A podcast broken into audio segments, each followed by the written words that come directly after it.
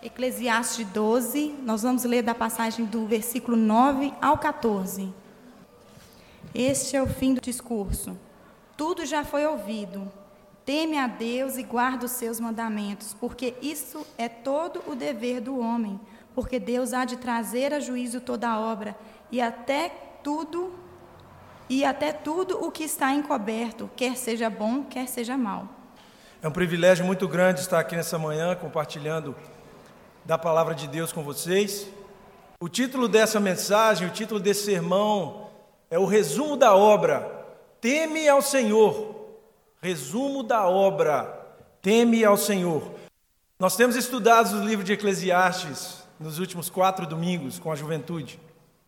Nós vimos que Salomão foi um rei extremamente sábio, que experimentou as coisas mais diversas na vida. Ele foi aquele que viu Israel, a nação escolhida por Deus em seu apogeu, ele viu a riqueza, ele viu todas as coisas de bom e de ruim. E ao final da vida, quando ele escreve esse livro de Eclesiastes, ele tem uma percepção um pouco desanimada da vida. O homem mais sábio do mundo, o rei Salomão, chega ao fim da sua história olhando para a vida debaixo do sol e dizendo: tudo é vaidade, nada faz sentido debaixo do sol. Salomão, que experimentou as maiores riquezas, seu templo viu a glória, a maior glória de Israel, ele chega ao final, ele que viveu tudo de melhor, diz: tudo é vaidade. A vaidade aqui significa sem propósito, vazio. Mas o que, que significa esse termo de Eclesiastes, debaixo do sol? Nós vemos isso várias vezes no livro. Ele diz o seguinte, por exemplo, no capítulo 1, verso 3: Que proveito tem o homem de todo o seu trabalho que faz debaixo do sol? Ou mais tarde ele diz: Atentai para todas as obras que se fazem debaixo do sol, e eis que tu atentei para as coisas de todas as obras que se faz debaixo do sol, e eis que tudo era vaidade e aflição de espírito. É importante entender essa expressão, debaixo do sol, ela representa uma perspectiva terrena, uma perspectiva que não evoca Deus. Debaixo do sol significa a percepção daquele que vive a sua vida sem se preocupar com a divindade. É o que nós chamamos de transcendência. A pessoa não se preocupa com o que está além do, que é visível, do que é material. É uma perspectiva materialista. Nessa perspectiva, meus queridos, a vida não faz sentido. O homem é apenas um, um, animal que veio de um processo evolutivo. Nessa perspectiva, tudo é fútil. Nessa perspectiva, tudo é vazio. A vida não faz sentido. Nós vemos sofrimento em todos os lugares, nós vemos problemas, vemos fome, vemos opressão, desigualdade. Mas na perspectiva debaixo do sol, perspectiva que não evoca Deus, isso é simplesmente vazio. O mal vem, os, maus, os maldosos prosperam, as pessoas que fazem o bem se dão mal na vida, tudo é vazio. Essa é a perspectiva que o pregador, ou Salomão, no livro de Eclesiastes, apresenta para nós. Ele ainda apresenta esse drama que existe na intenção humana de criar o seu próprio sentido para a vida. Hoje isso é uma coisa extremamente relevante. As pessoas dizem, cada um deve fazer o seu próprio destino, cada um deve escolher o seu próprio propósito.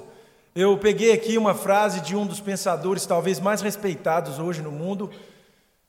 É, o nome dele é Richard Dawkins, ele é um pensador ateu. E ele diz o seguinte: presta atenção na frase dele. Há algo de infantil e presunçoso na ideia de que Deus tem a responsabilidade de dar sentido à sua vida. Uma perspectiva verdadeiramente adulta, em contraste, é aquela que entende que a vida pode ser tão significativa, tão cheia e tão maravilhosa quanto queiramos que ela seja. Cada um faz o seu sentido. Hitler fez o seu sentido. Como você vai dizer que Hitler estava errado? Se cada um faz o seu sentido, o ladrão faz o seu sentido. Cada um faz o seu sentido. Quem está certo, quem está errado. Se cada um faz o seu sentido, o pregador fala: tudo é vaidade. nós vemos no verso 11 o seguinte: As palavras dos sábios são como aguilhões e como pregos bem fixados, as sentenças coligadas dadas pelo único pastor. As palavras dos sábios são como pregos.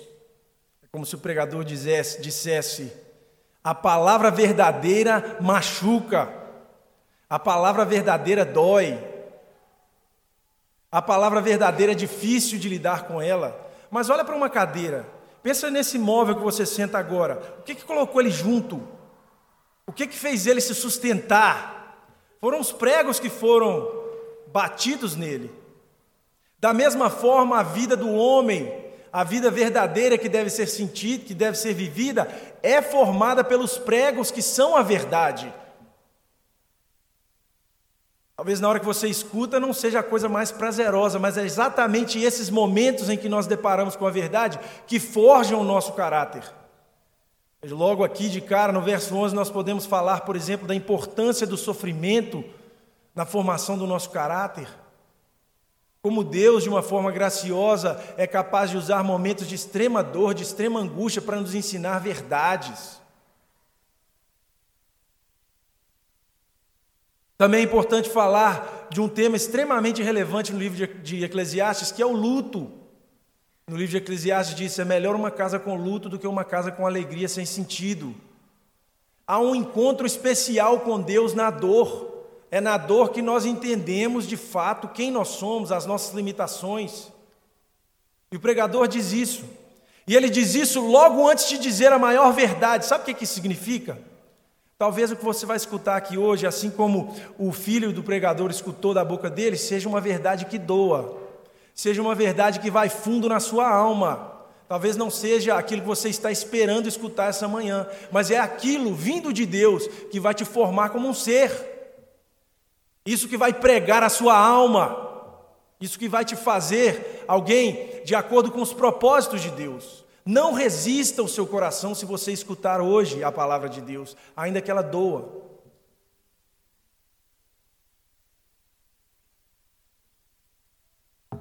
E aí nós chegamos no capítulo, no verso 12 e 13. Eu tenho muito apreço por essa passagem. Quando eu me formei em direito, na minha conclusão de curso, foi o texto que eu coloquei no prefácio da minha tese.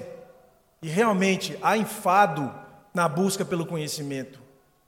O pregador diz isso em vários momentos. O trabalho do sábio é buscar conhecimento, e há enfado no trabalho do homem debaixo do sol. Todo esforço que não evoca Deus, toda dificuldade, toda busca que não evoca Deus, não chega a lugar nenhum. E é cansativo, não há propósito. Quanto mais se sabe, mais teorias aparecem e elas não respondem às perguntas mais simples. E finalmente o pregador chega ao resumo da obra. E ele diz: o resumo da obra: teme a Deus e guarda os seus mandamentos, porque isso é dever de todo homem. O pregador passeou por todos os lugares, ele pensou em todas as coisas, ele falou das coisas boas, das coisas ruins, de todos os propósitos debaixo do sol, do que, que vale a pena, da melhor possibilidade de viver debaixo do sol. Perto desse capítulo final, ele diz um pouco assim: da sabedoria terrena, o que, que é o melhor? Ele apresenta o que é o melhor. Mas no finalzinho, na conclusão, ele diz assim: mas um resumo de tudo isso que você escutou é Teme a Deus e guarda os seus mandamentos, porque isso é dever de todo homem. Logo aqui nós temos dois, duas questões extremamente polêmicas.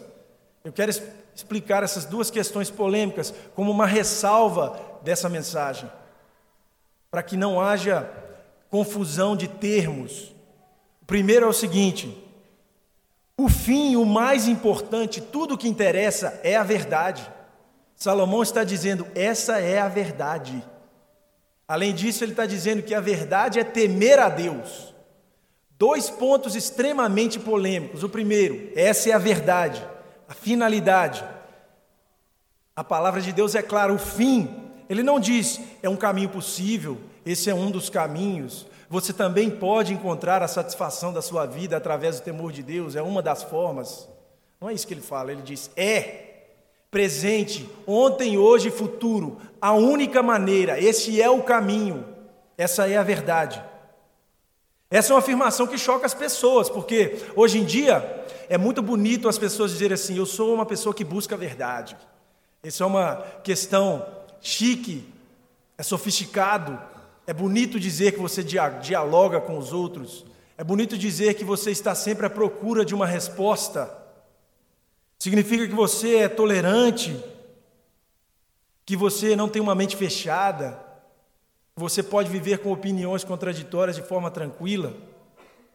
No momento que alguém se levanta e diz: Encontrei a verdade, vaia e tomate são jogados nessa pessoa. A mesma plateia que bate palma para aquele que busca a verdade, nossa, ele é uma pessoa sábia, olha como ele busca a verdade. Na hora que alguém fala assim, eu encontrei a verdade, bu, sai daqui, dono da verdade, intolerante. Essa é a mentalidade do nosso tempo. Mas pense comigo aqui hoje. Pense na pessoa que seja mais mente aberta de todo mundo. Ela vai dizer assim: nós precisamos conviver com todas as ideias, nós precisamos ter uma visão que é mais equilibrada, mais aberta. No momento que alguém chega para essa pessoa e fala assim: Eu encontrei a verdade, sabe o que ela diz? Bu! Ela diz: Você está errado. No exato momento em que uma pessoa diz o que ela pensa, ela já excluiu outras verdades. A tolerância contemporânea é uma ilusão. Dizer que não existe verdade é uma verdade. Não se pode chamar alguém de intolerante por defender uma verdade. Até quem diz que não defende uma verdade, defende uma verdade. Há um risco tremendo hoje em dia nessa perspectiva. Se você entrou aqui nessa manhã com uma visão bem aberta, o meu desafio para você é que você abra ela ainda mais. É parte da natureza da vida escolher alguma coisa e, por necessidade, excluir outras. Ao casar com a minha esposa, eu excluí todas, todas as outras mulheres do mundo, com exceção da minha mãe. Né? Eu excluí todas as mulheres do mundo. Não é isso? Ninguém vai me falar, seu intolerante, você casou com alguém. A mesma coisa com as escolhas que nós fazemos todos os dias aquilo que nós achamos que é verdade. A questão é que o cristão afirma saber a verdade, afirma ter encontrado que a verdade de Deus existe na pessoa de Cristo e que Ele é o único caminho de reconciliar o homem com Deus. Será que isso é uma visão exclusivista? Isso é ruim? Todas as visões são exclusivistas. Em resumo, é impossível não se apegar a uma verdade. A Bíblia não é mais fechada porque ela apresenta uma verdade, ela só é mais honesta, porque ela dá o endereço da verdade que ela acredita. Ao mesmo tempo, o pregador, ele passa então ao segundo ponto: temer a Deus. Temer a Deus e obedecer todos os mandamentos. É muito interessante que ele não diz. O resumo da obra é o seguinte: Busque a sabedoria. O resumo da obra é o seguinte: aproveita a vida com intensidade, aproveite a vida com intensidade, ou é preciso amar as pessoas como se não houvesse amanhã. Ele não diz nada disso. Ele diz: teme a Deus. Esse é o resumo da obra e obedece os mandamentos. O outro momento que nós precisamos gastar aqui hoje é explicando essa palavra temor. É uma palavra também que causa confusão. A palavra temor nos causa desconforto. Como assim temer a Deus? Eu achei que Deus era amor, eu não precisava temê-lo. Quando nós devemos temer a Deus, deve ser no sentido de respeito, como nós respeitamos os mais velhos. É preciso lembrar que, na perspectiva bíblica, antes de tudo, só existem duas possibilidades: ou você teme a Deus ou você teme aos homens. Faz parte da natureza humana temer alguma coisa. Então, se essa palavra te causa estranheza hoje, Abra a sua mente. Se você não teme a Deus, você teme outras coisas. Eu vou voltar nesse ponto, vou retomar isso mais à frente. Mas agora eu queria alertar para o seguinte fato: a igreja durante muito tempo ela tem se sentido tímida diante das dificuldades do mundo, diante daquilo que é apresentado e, de, e num momento em que toda a sociedade acha a ideia de temer algo extremamente fora de moda, hoje em dia não se valoriza mais o temor à polícia, o temor às autoridades, o temor a pai, o temor à mãe, o temor a regras. Hoje em dia o bonito é ser rebelde, ser revolucionário, fazer o seu próprio destino. A igreja começa a ter vergonha dessas doutrinas, do temor de Deus, e adestra essa doutrina. E diz que temer a Deus é simplesmente ter um respeito, como você respeita alguém quando, entra numa sala. Mas não é só isso que nós vemos na Bíblia. A ideia de temor a Deus é muito mais profunda e impactante do que esse significado que muitas vezes nós recebemos. O que significa temer a Deus? A partir de agora eu vou explicar isso a partir de três pontos. Temer a Deus é uma experiência constante de tremor diante de Deus, que nos controla, gerando obediência e contentamento ou felicidade. Vou ler mais uma vez. Temer a Deus é uma experiência constante de um tremor diante de Deus, que controla, que nos controla, gerando obediência e contentamento. Aqui nós vemos três coisas: temor de Deus como tremor, como medo. Segundo, temor que gera obediência. Terceiro, temor que gera alegria. É só na junção desses três elementos que o significado bíblico de temor pode ser explicado.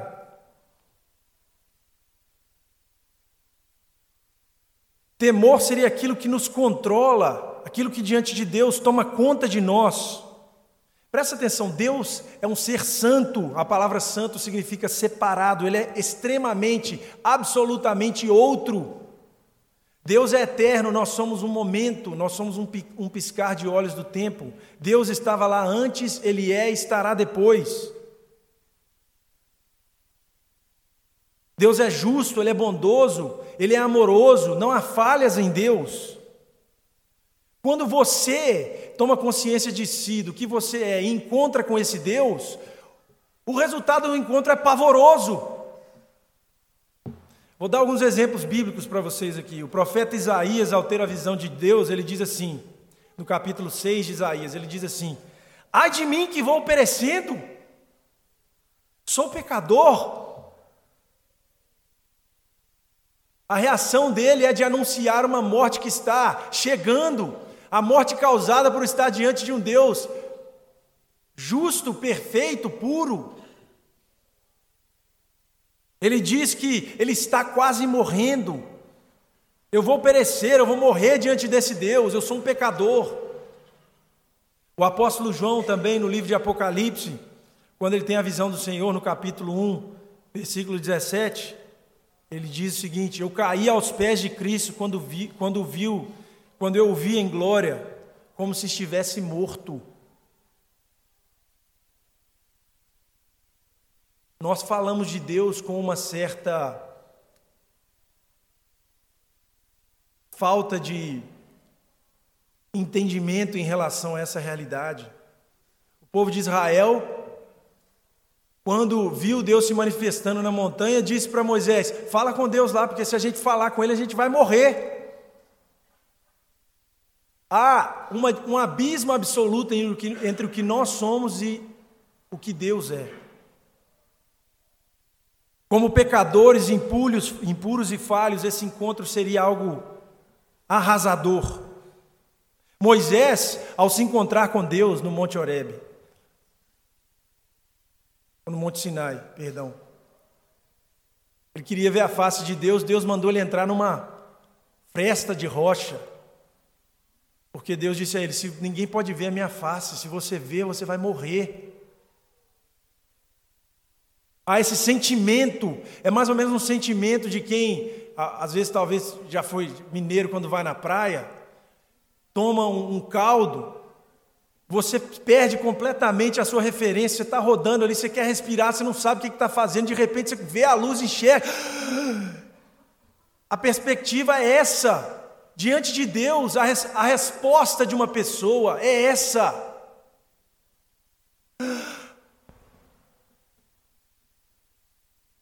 Então, nós falamos que o temor está ligado a essa visão, a esse tremor, a esse medo, mas não é só isso.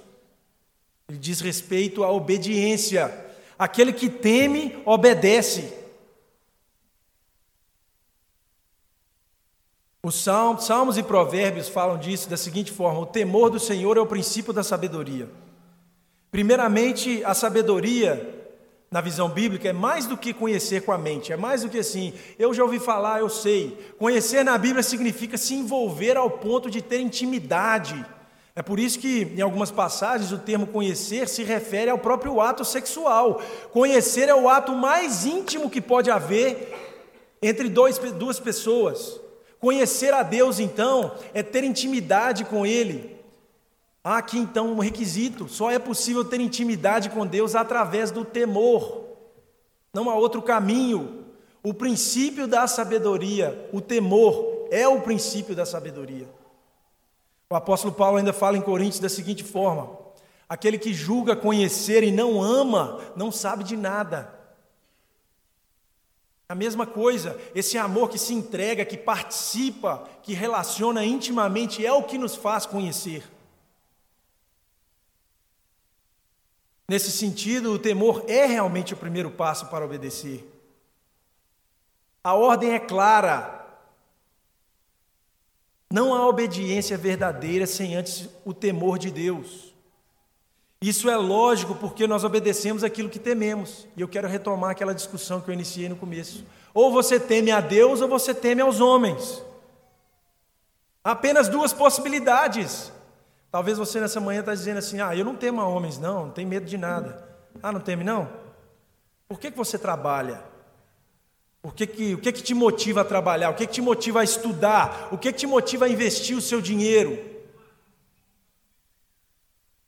O que te motiva é um temor de Deus ou é o sentimento de ser aceito por um grupo, de ganhar aprovação de alguém?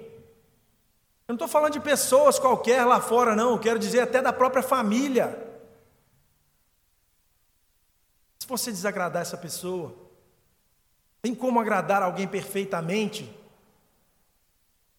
A visão do pregador em Eclesiastes, a visão do escritor é a seguinte: aquele que, que vive debaixo do sol é alguém que procura agradar os homens, é alguém que tem um desejo pleno de ser aceito. São vários aspectos, por exemplo, eu poderia listar alguns. O orgulho. Quando você tem orgulho, você tem o desejo excessivo de que as pessoas pensarão que, que você é excelente ou autossuficiente. Isso é o orgulho. Temor dos homens. Ao dizer que você não precisa deles, você precisa deles. Ao rejeitar os homens, você precisa deles. Porque você quer que eles olhem para você e falem: Nossa, como você é independente. Ou a insegurança também é fruto do temor dos homens. O que, que eles vão achar de mim? Eles vão saber que eu não sou autossuficiente, eles vão saber que eu não sou capaz. Nós lemos em Provérbios a seguinte verdade: o temor do homem armará laços. Temer a homem não termina bem. Quando a sua atitude é guiada pelo temor dos homens, há destruição. Enganoso é o coração do homem. Alguns exemplos bíblicos. Sansão era o homem mais forte que já viveu em Israel, lá no livro de Juízes. Terminou a vida cego e destruído, porque ele temia perder o amor da sua amada Dalila. Ele entregou os próprios segredos de Deus, as coisas que Deus confiou ao coração dele, porque ele temia uma mulher. Ele tinha medo dela, ele temia perder o amor dela.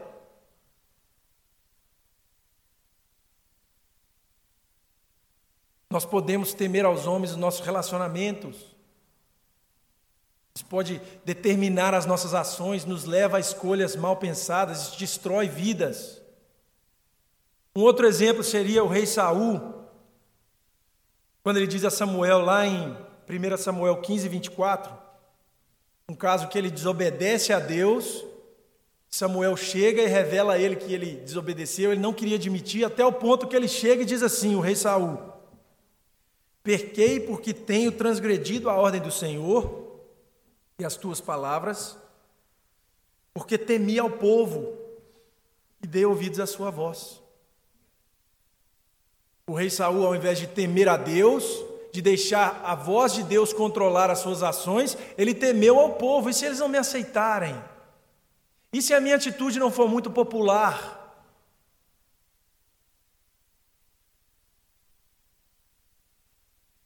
Mesmo as pessoas da nossa própria família, se aquilo que nos guia é o temor de não receber a aprovação de um pai, de não receber a aprovação de uma esposa, de um filho, de uma filha, ainda as pessoas mais importantes, não há satisfação, há enfado.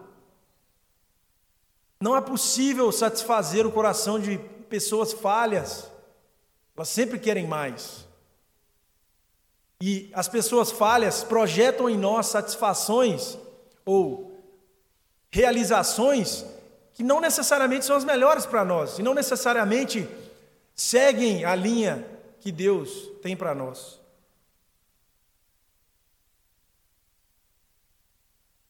Mas o temor a Deus, aqueles que são guiados pelo temor de Deus, aqueles que experimentam aquela experiência arrepiante de saber que Deus está presente em todo momento e controlando as nossas ações, essas pessoas conseguem abençoar, conseguem, desculpa, obedecer.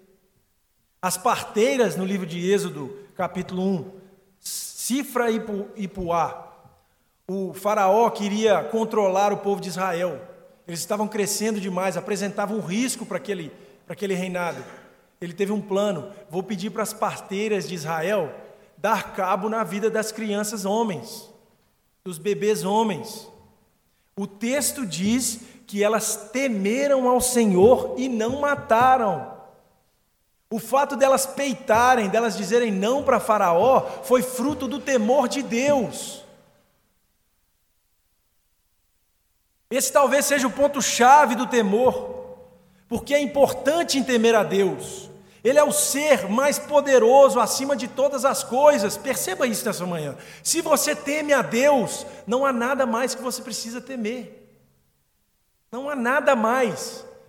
Imagine lá quando você era pequenininho, estava brincando no parque, eu tenho essa visão.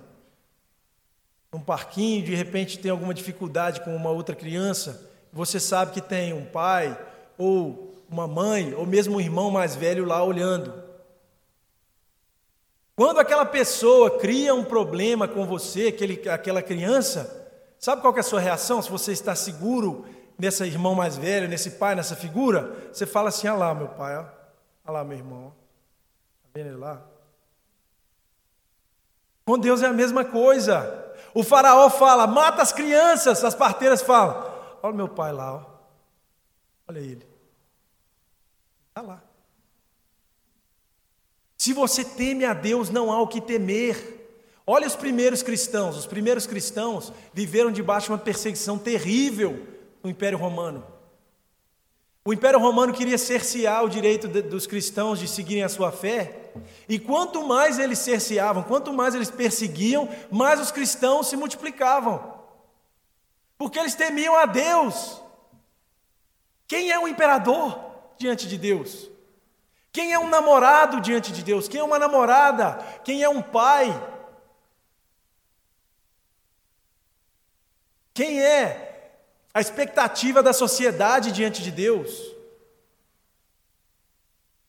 Jesus diz no livro de Mateus para os seus discípulos, quando ele vai comissioná-los, ele fala assim: Não temeis os que matam o corpo, mas não tem poder para matar a alma. Temei antes aquele que pode destruir no inferno tanto a alma como o corpo. Algumas pessoas pensam assim, ah, ele está falando de Satanás. Não, ele está falando de Deus. Satanás vai ser punido no inferno por Deus. O nosso inimigo não vai nos punir, ele não tem esse direito. Quem pune é o próprio Deus. Tema a Deus, Jesus diz. Não preocupa com quem vai tirar a sua vida. Quem tira a sua alma é Deus, ele tira a vida e a alma.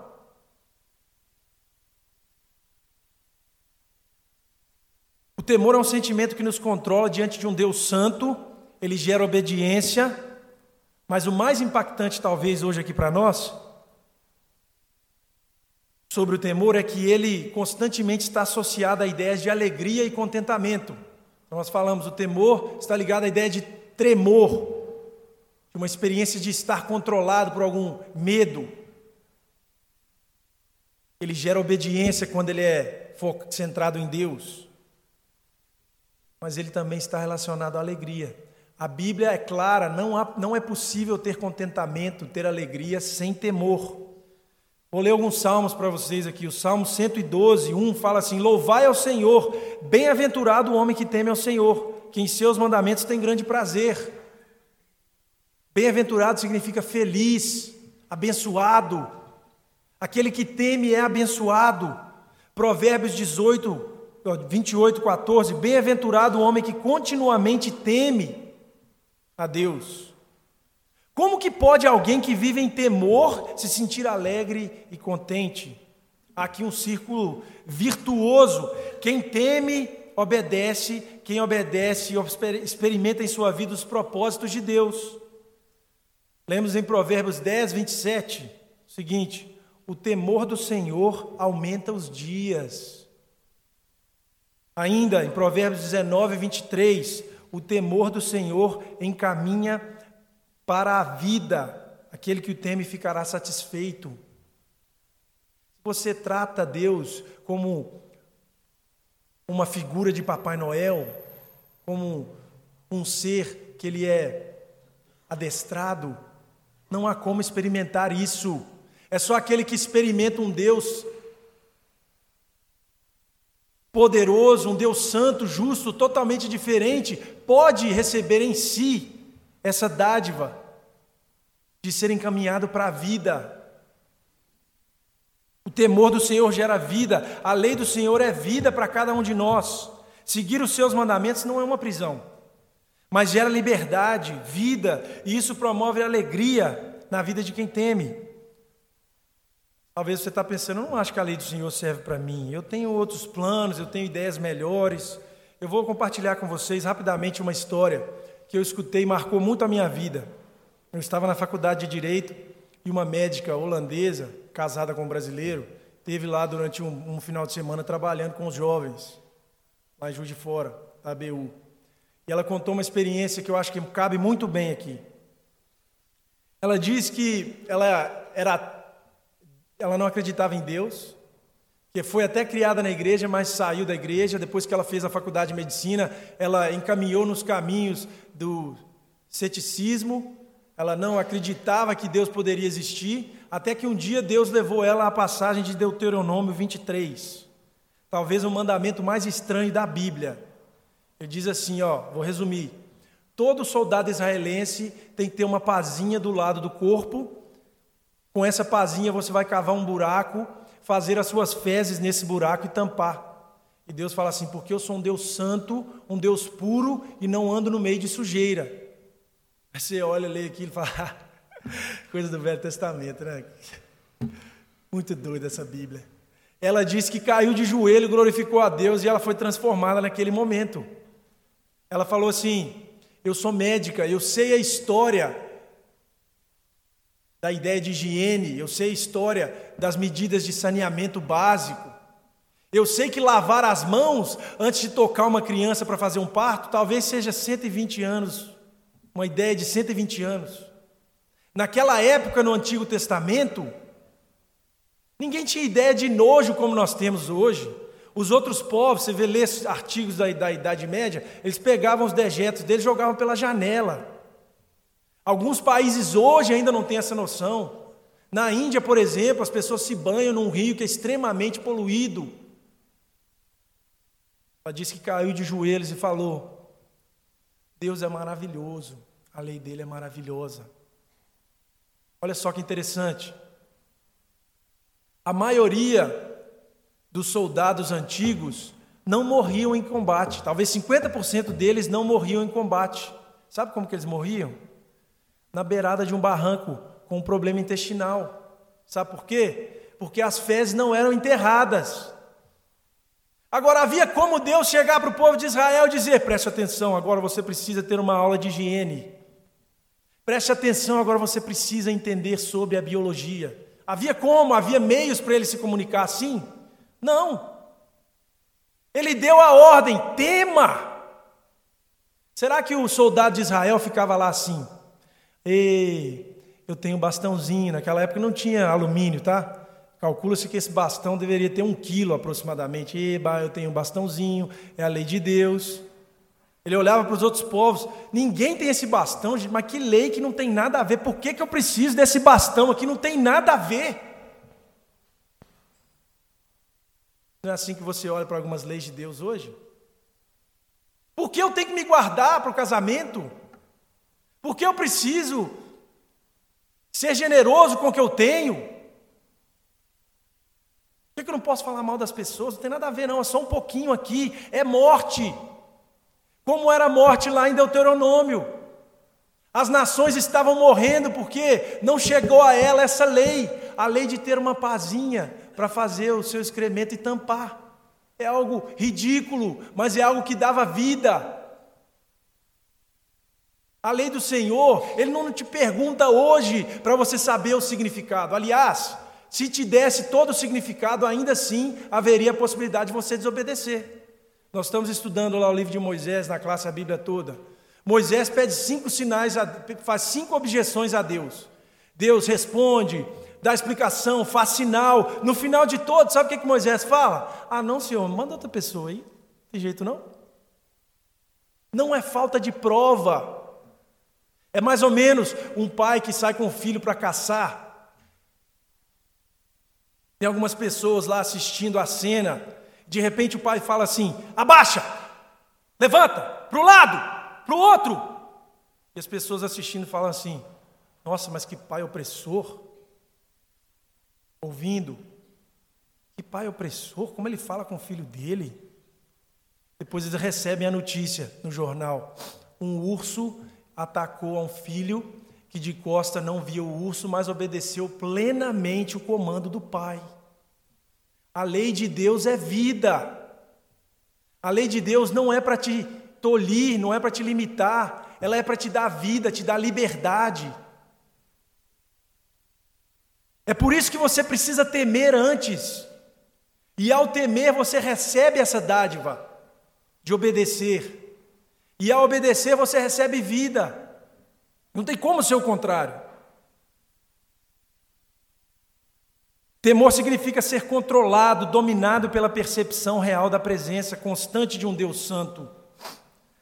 O resumo é: tema a Deus e obedeça a Deus, porque Ele há de julgar o mundo. Deus vai julgar o mundo. Todas as nossas ações vão ser julgadas. Não há nada que vai passar desapercebido. E aí me deixa confuso essa resposta do pregador. Eu entendi que eu preciso temer como tremor, eu entendi que eu tenho que obedecer, eu entendi que eu vou encontrar alegria. Mas por mais que eu tente, eu não consigo. Isso pode ter sido uma resposta satisfatória para alguém do Antigo Testamento que leu. Mas hoje nós sabemos, se nós olharmos para a nossa própria vida, que não é possível temer perfeitamente. A própria Bíblia é clara quando ela diz lá, pelo apóstolo Paulo, que todos pecaram destituídos estão da glória de Deus, ou que não há um justo sequer. Nós chegamos a um ponto, então, em que toda a explicação que eu te dei até agora nos trouxe mais pavor. Se é para obedecer perfeitamente um Deus santo, justo e amoroso, nós todos aqui hoje falhamos. Quem nessa manhã passaria pelo juízo de Deus? Quem nessa manhã seria aprovado? Realmente eu temi sem falha nenhuma, em todos os momentos. Eu não titubeei. Em todos os momentos a ideia dos outros não. Eu não temi os outros, eu não temi a minha família, eu não temi perder meu emprego em si mesmo. Nós somos falhos, nós temos essa dificuldade. Então, para onde esse texto pode nos levar? A revelação de Deus é clara. Só existe um caminho para temer a Deus. Se o povo de Deus era chamado a temer a Deus no Antigo Testamento, quanto mais ele é chamado hoje a temer a Deus, quando a glória de Deus é manifestada em Cristo.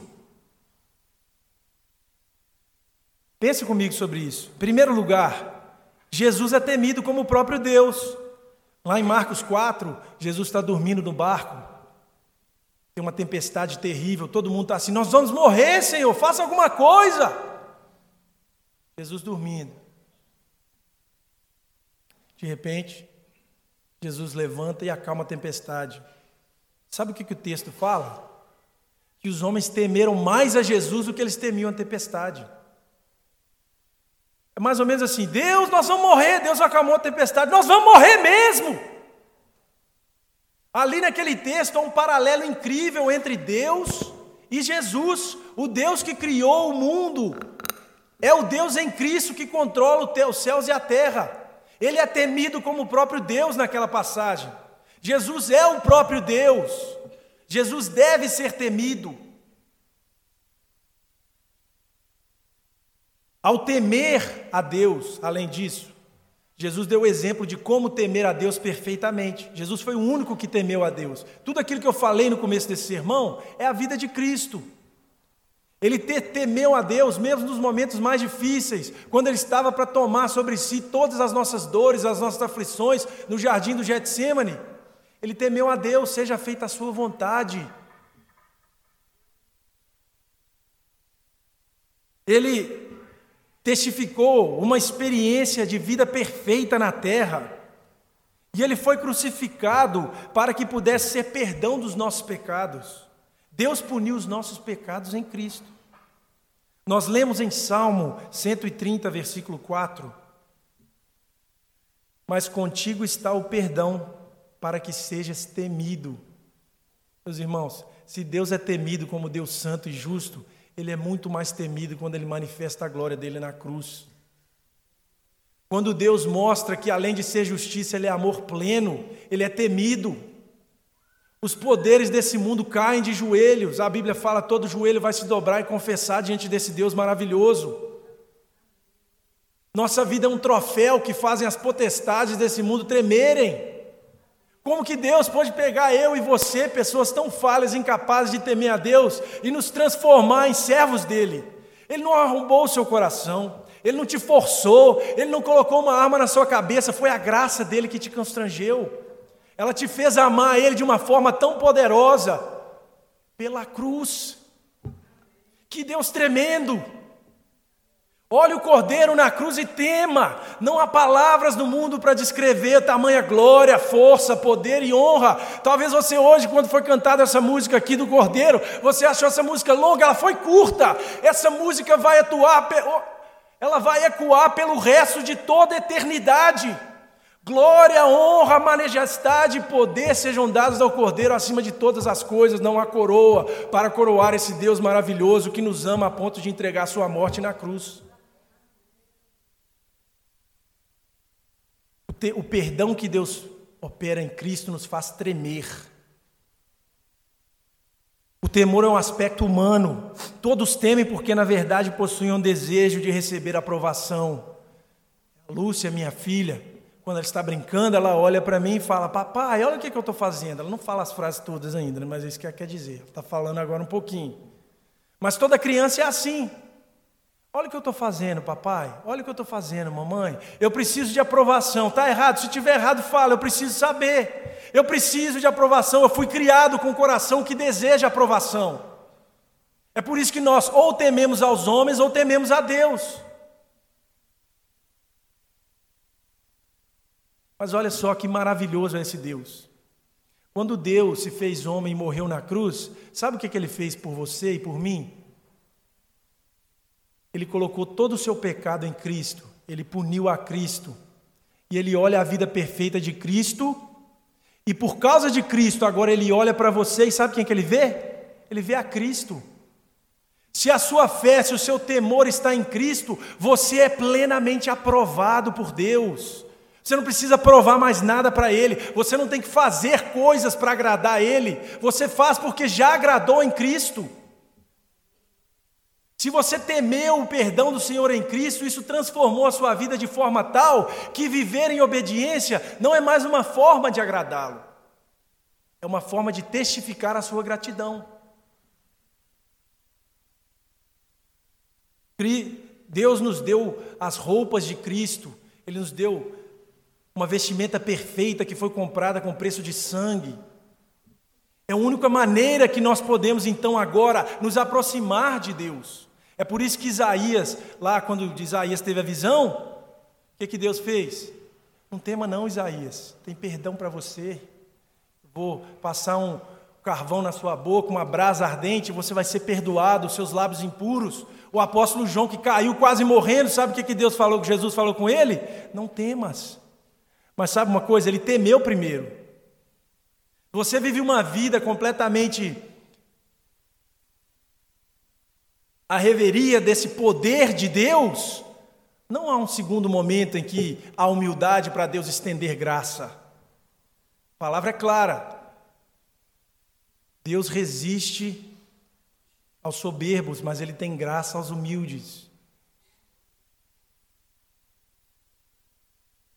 Em Cristo todos os nossos temores vão embora. Nós somos aprovados, nós somos livres para fazer aquilo que é certo. Eu não tenho mais medo do que vão pensar de mim. Você olha para a sua vida hoje, vê pecados e entende que o encontro de um pecador com Deus Santo causará tremor, nos, falar, nos fará desfalecer, corre para Cristo. Essa é a hora. Nele o Senhor é capaz de, dizer: não tenha medo, Ele pagou por todos os seus pecados. Não tenha medo, Ele viveu a vida perfeita, Ele é o próprio Deus, que se fez homem por você, você é aprovado. Esse trabalho que você faz debaixo do sol, esse medo que você tem das coisas, é enfado, não vai chegar em lugar nenhum. Descansa em Cristo, o fardo dele é leve. E justamente porque é leve, você pode caminhar e fazer aquilo que é perfeito aos olhos de Deus. Ainda com as nossas falhas, ainda com as nossas lutas, nós podemos ter a certeza que o que nos aprova não são, não são as coisas que nós fazemos, mas o que, que, o que Cristo fez por nós. Essa é a nossa certeza. Se a nossa certeza fosse o que nós fazemos, ai de nós, pecadores. Abraça essa verdade hoje. Se você chegou aqui sem a noção de que Deus é um ser a ser temido, tema Ele hoje. Entenda que a sua vida como está é destruição diante de Deus se ela não estiver fixada em Cristo. O único caminho de apaziguar um homem com Deus. Em Cristo, nosso temor se transforma em alegria plena, em perdão, só em Cristo é possível obedecer a Deus sem nada a temer. Esse é o resumo da questão. Tema ao Senhor em Cristo e obedeça como forma de gratidão a Ele. Abaixe suas cabeças, vamos orar nesse momento. Deus, muito obrigado porque o Senhor é bom, o Senhor é justo, perfeito, agradável. Senhor Deus, muito obrigado porque o Senhor é santo, é totalmente diferente. Santo Deus, nos dê hoje essa visão da tua face, através da tua palavra, que nos cause tremor, que perceba o quão falho nós somos e dessa forma nós possamos correr para Cristo, depender da tua graça. Deus, ser com cada um de nós aqui, trabalha na vida da tua igreja, nos ensina a ser temente a ti em tudo que nós fazemos. Nos ensine a demonstrar temor a Ti do momento em que nós entramos nesse templo e saímos, e do momento que vivemos lá fora como igreja separada. Transforma os corações nessa manhã, nos dê a condição de sermos completamente satisfeitos na aprovação que o Senhor nos dá em Cristo. Continue falando aos nossos corações e nos permita, Senhor, experimentar a alegria de viver uma vida em obediência, como fruto e gratidão daquilo que o Senhor fez por nós. Em nome de Jesus. Amém.